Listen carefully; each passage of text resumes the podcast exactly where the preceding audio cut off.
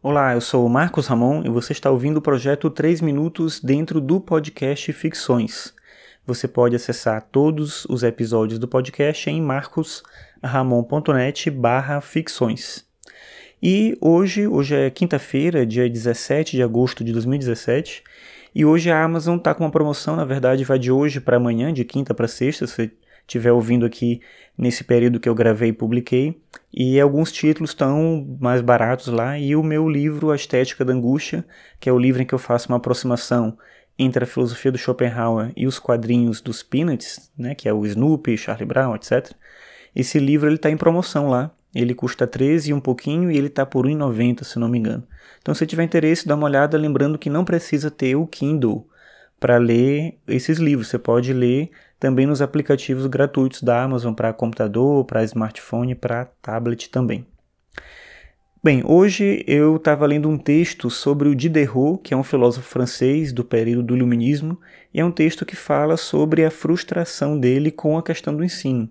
Durante muito tempo ele deu aulas particulares para sobreviver. Ele foi teve uma vida bem pobre, assim. No final da vida ele enriqueceu, mas a maior parte da vida dele foi bem pobre e ele é, dava aulas é, para os filhos né, de pessoas ricas ali e tal, e ele era muito frustrado com essa questão do ensino, era um contexto bem específico de ensino, mas numa das vezes ele falou para os pais de um dos alunos dele o seguinte, abre aspas, estou fazendo crianças se tornarem homens, talvez, mas elas estão fazendo de mim uma criança, fecha aspas.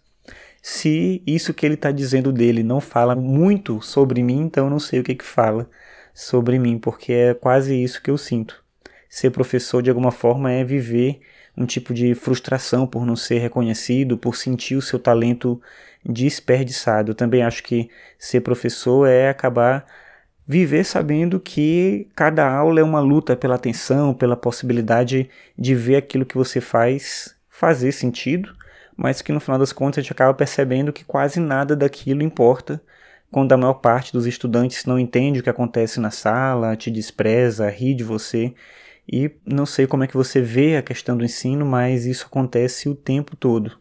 Um bom professor que eu tive dizia que ele sabia que ele sempre ia trabalhar para poucos. Só um pequeno grupo dos estudantes é que vai se encantar com o que você diz, mas para isso é preciso que você também se sinta tocado, emocionado pelo que você fala. Eu acredito nisso que ele me dizia, mas o fato é que sempre serão poucos e cada vez mais poucos, talvez. E isso é que é o mais difícil, eu acho, manter o interesse diante da inutilidade da ação, né, de perceber que aquilo que você faz, como eu disse antes, importa muito pouco. E no final a gente ainda tem que aguentar os demagogos que dizem que para ser um professor, um bom professor, basta gostar de gente. Não é só isso está longe de ser só isso. E às vezes eu me vejo pensando como de Diderot em desistir. É uma sensação muito comum para quem é professor, eu acredito.